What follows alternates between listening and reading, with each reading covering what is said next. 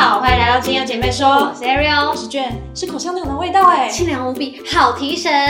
我跟你说，昨晚在酒吧喝着我最喜欢的 Mojito，微醺的感觉真的很棒呢。所以看样子你今天是在微醺的状态，然后没有准备任何的功课哦。哎，哪有啊？我昨天喝酒就是为了今天的主题，好吗？难道你不知道 Mojito 都是由淡莱姆酒啊，然后白砂糖啊、青柠檬汁啊、苏打水跟薄荷。调制而成的鸡尾酒吗？你就说你想喝，这是这个这个理由不给过。哎，我跟你说，我今天就是为了跟大家介绍用薄荷制成的一种热门的饮料，让大家就是庆幸，就是清凉啦，舒服的过每一天这样子。不是，如果大家想要知道薄荷要怎么调成热门饮料，像是酒品啊还是什么之类的，他可以去看恩熙俊的频道。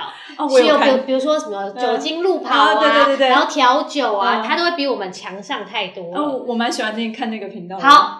你不要再脱稿演出了，你就承认你是酒鬼就好了。我们赶快进入今天的主题吧，介绍薄荷家族的精油给大家认识。我们通常说的薄荷呢，其实大宗来说是指胡椒薄荷，对，所以我们就会先从胡椒薄荷开始介绍起。嗯，胡椒薄荷呢，它的气味非常的清凉，有药草的特质。那胡椒薄荷它的用途也很广泛，包含止痒啊、预防蚊虫叮咬，像是如果比如说出去啊有那种小黑蚊啊，其实薄荷就很好用，也可以缓解舒缓肌肉酸痛。胃胀气跟消化不良，那需要特别注意的是，虽然胡椒薄荷本身它属于单铁醇类，看似很温和，但它里面还是有薄荷酮的成分，所以太小的小孩不建议高浓度使用哦。那因为薄荷家族太多了，所以接下来呢，我就会用症状来分类介绍。那当你需要提神醒脑的时候呢，你可以选择使用野薄荷。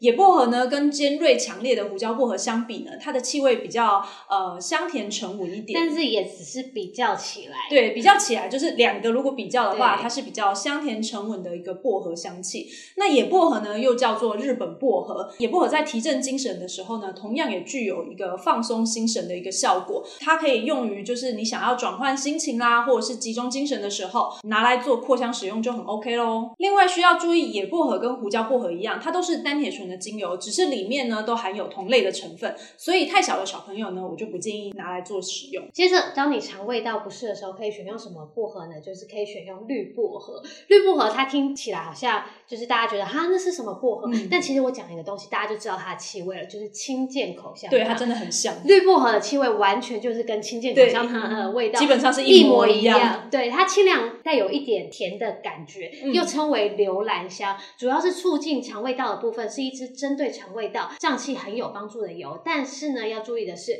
绿薄荷属于同类精油，因此孕妇、老人、小孩都需要避免大量使用哦。那如果你想要放松好眠的话，你就可以选择薄荷界的薰衣草，就是柠檬薄荷。基本上呢，我觉得柠檬薄荷叫。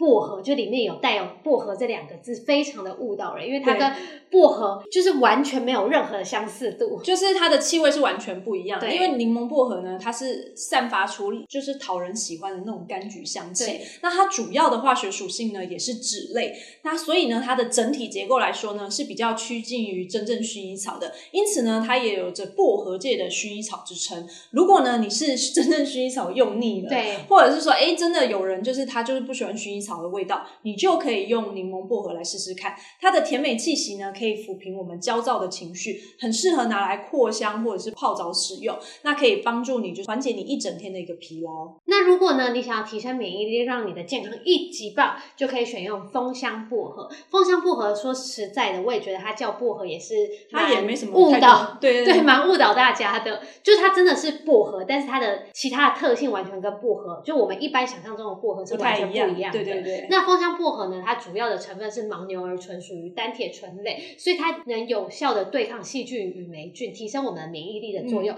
促进循环。另外呢，因为它是单铁醇，所以也相对来说比较温和。如果你要用在老人、小孩身上是 OK 的，只要记得要注意剂量就可以了。没错。再来呢，如果你今天是想要强调的防菌净化的效果的话，你其实可以使用冬季香薄荷。那冬季香薄荷呢，它是散发温暖辛辣的气息，它是分类的精油，它的功效呢会强加在对抗病菌上面。对。但是因为它是我们刚刚讲到它是分类的精油嘛，所以对于肌肤的刺激性呢其实是比较高的，所以大家要小心剂量使用。那另外呢，除了就是它可以对抗病菌以外呢，它也可以以拿来就是防治虫害。那它与另外一种品种叫做夏季香薄荷的化学结构跟功效都蛮相似的，所以可以拿来做一个互相替代使用。再来呢，最后要介绍的就是猫薄荷。猫薄荷顾名思义，它应该跟猫有一点点的关系，就是猫用了猫薄荷会很嗨，就是它俗称猫界大嘛，因为里面有一个成分叫做金芥内酯，它有很强的镇定跟放松的作用。但是呢，如果通常建议啊，你如果真的要给猫玩的话，你就是买猫薄荷这个植物本身，买植物就好，千万不要用精油，因为精油浓度太高，对于猫咪来说会造成很大的伤害。所以去宠物店买猫薄荷植物就好了。但是我有遇过，就是我那时候就看到这个啊，我就觉得好想试哦。然后呢，我就买了猫薄荷这个植物去给我朋友的猫玩，结果他没有很爱耶，他完全不想要玩。对，所以我在猜，就是可能猫跟人一样，他们也会有自己的喜好不同，就是他对于猫界大麻是没有兴趣的。对，可能他就是比较乖宝宝，他不想抽大麻。那我想要问一个问题。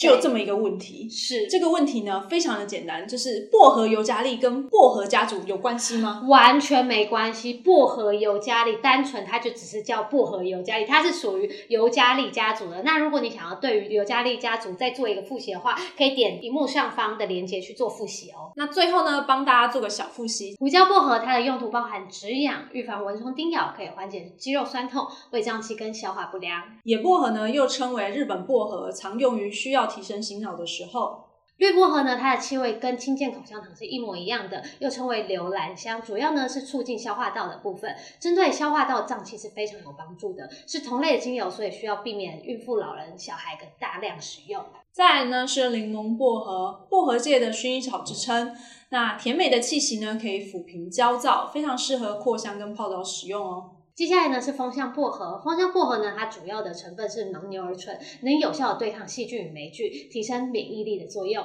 再来呢是冬季香薄荷，强调防菌净化效果，能够防止虫害。最后一支是猫薄荷，猫薄荷有很强的镇定跟放松的作用。如果想要给家中的猫咪闻，请务必一定要买猫薄荷的植物，而非精油。听完以上介绍之后，大家有没有对于薄荷家族有更加了解了呢？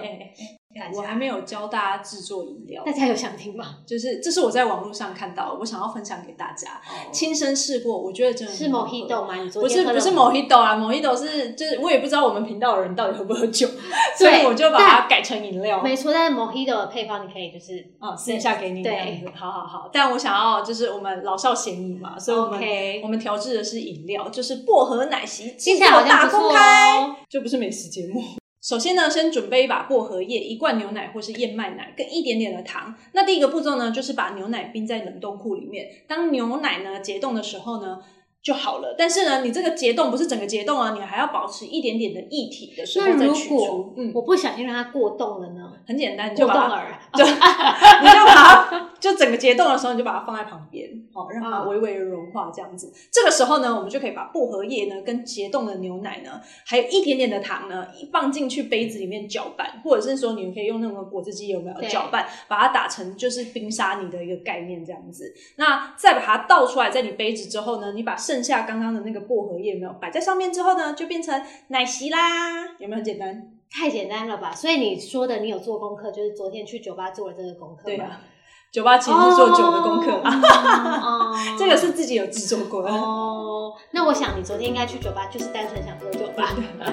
被发现了。好啦，那听完以上介绍之后，大家对于薄荷家族有没有更加了解了呢？对今天的介绍有任何的问题，都欢迎在下方留言告诉我们哦。那我们下周六晚上七点再见喽，拜拜。